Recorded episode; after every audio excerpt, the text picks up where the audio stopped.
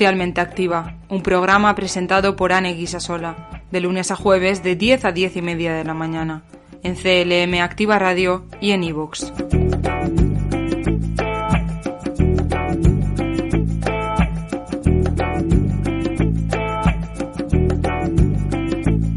La actualidad social, lo más relevante de los últimos días.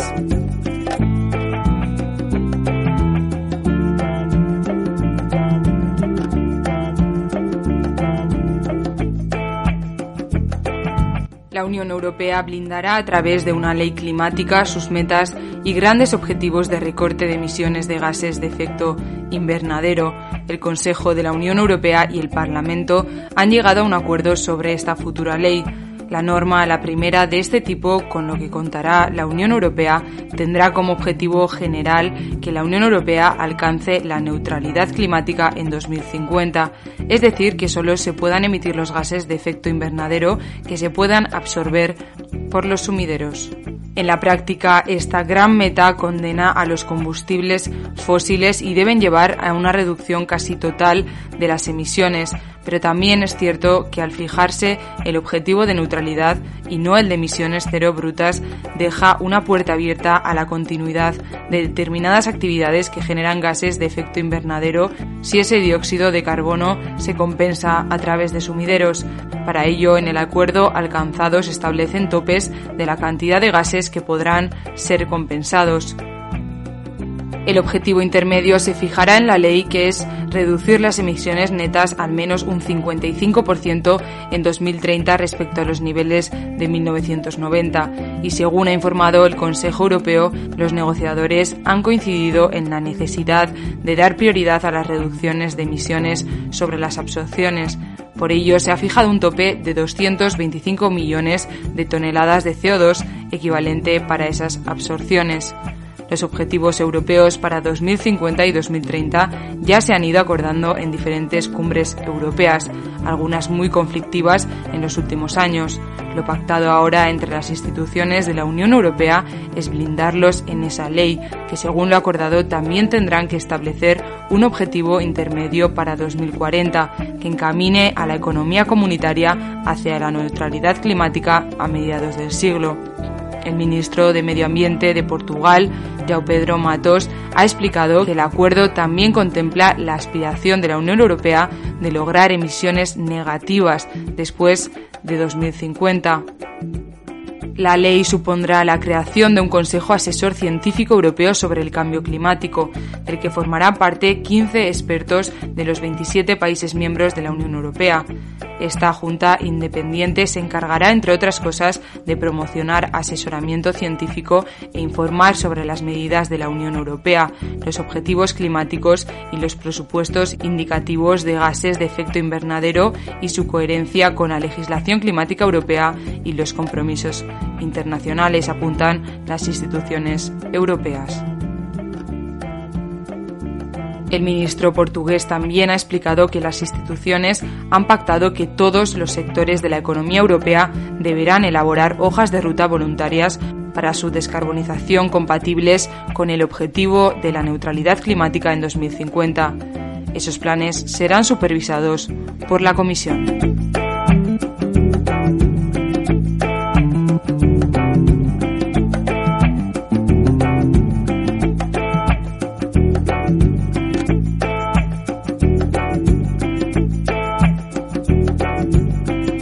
El Gobierno de Castilla-La Mancha ha abonado más de 107 millones de euros en ayudas directas y a fondo perdido a 51.000 pymes y autónomos en la región desde el pasado mes de julio, a partir de los tres decretos de ayudas directas que ha puesto a disposición del tejido empresarial de Castilla-La Mancha.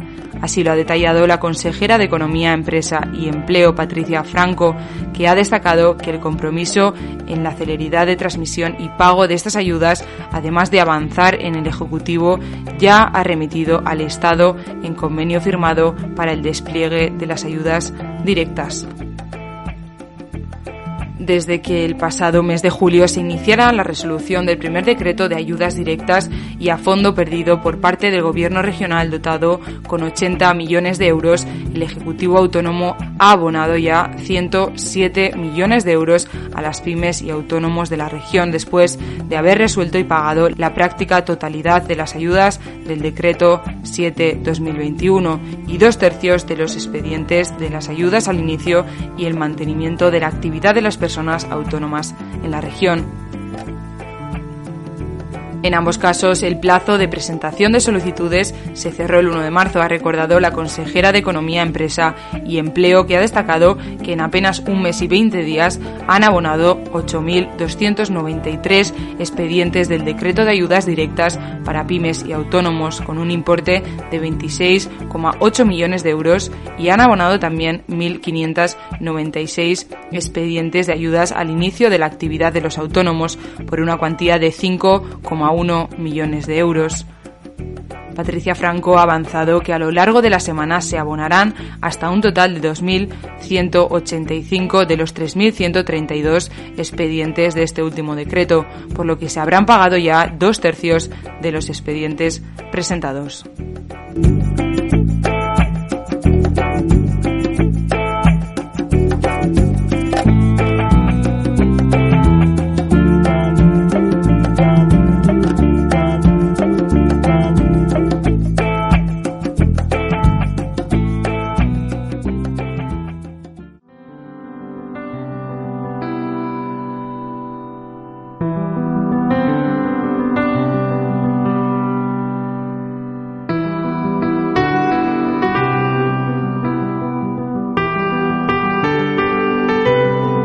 Investigación social.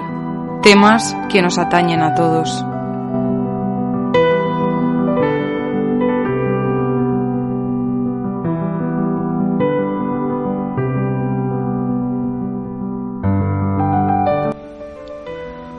Las personas transgénero intentan definir su lugar como parte aceptada de la estructura social. Estas incluyen a los transexuales y también a muchas otras identidades. Es importante tener en cuenta que el término transgénero describe a muchos grupos de personas distintas, pero relacionadas entre sí, y usan una variedad de otros términos para autoidentificarse. Por eso, desde Sexólogos Madrid ahondan más en los términos relacionados con transgénero y transexualidad. El término transgénero hace referencia al hecho de que la identidad de género de una persona no se corresponda con el género de su cuerpo. Tienen sentimientos de pertenencia al sexo opuesto. En cambio, el término transexual alude al contexto del sexo biológico, el cual se tiene al nacer, es decir, el sexo biológico se define por la genitalidad con la que se nace. Estas personas se identifican con el género opuesto a su sexo biológico. Por tanto, los transexuales tienen sentimiento de haber nacido con el sexo físico equivocado. Lo desconocido y lo diferente genera miedos, es por eso que en este contexto es importante echar luz sobre estos temas, informar para evitar que el desconocimiento provoque prejuicios. La identidad de género es el sentido interno que uno tiene de ser hombre o mujer, lo cual es comúnmente comunicado al resto de gente a través de la expresión del género. La expresión del género se expresa a través de la ropa, del corte del pelo, de gestos, etc. Las personas transgénero siempre han formado parte de todas las culturas y sociedades en la historia de la humanidad. Sin embargo, solo recientemente la ciencia médica ha empezado a ocuparse de ellas. Muchos investigadores médicos creen ahora que la transgeneridad tiene su origen en complejos factores biológicos, es decir, vienen fijados al nacer y por tanto no se trata de una elección, sino de un dilema personal.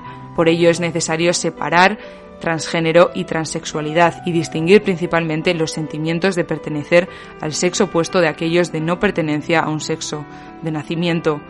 Por tanto, es lógico entender que cambiar de sexo sería una manera razonable de superar un malestar mucho más profundo y radical, ya que toca directamente a su propia existencia inscrita en su cuerpo.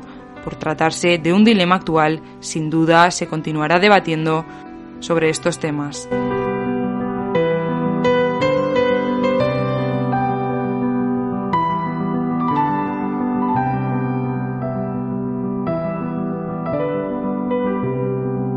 Aquí termina el programa de hoy. Estamos en CLM Activa Radio. Yo soy Ani Guisasola y esto ha sido Socialmente Activa.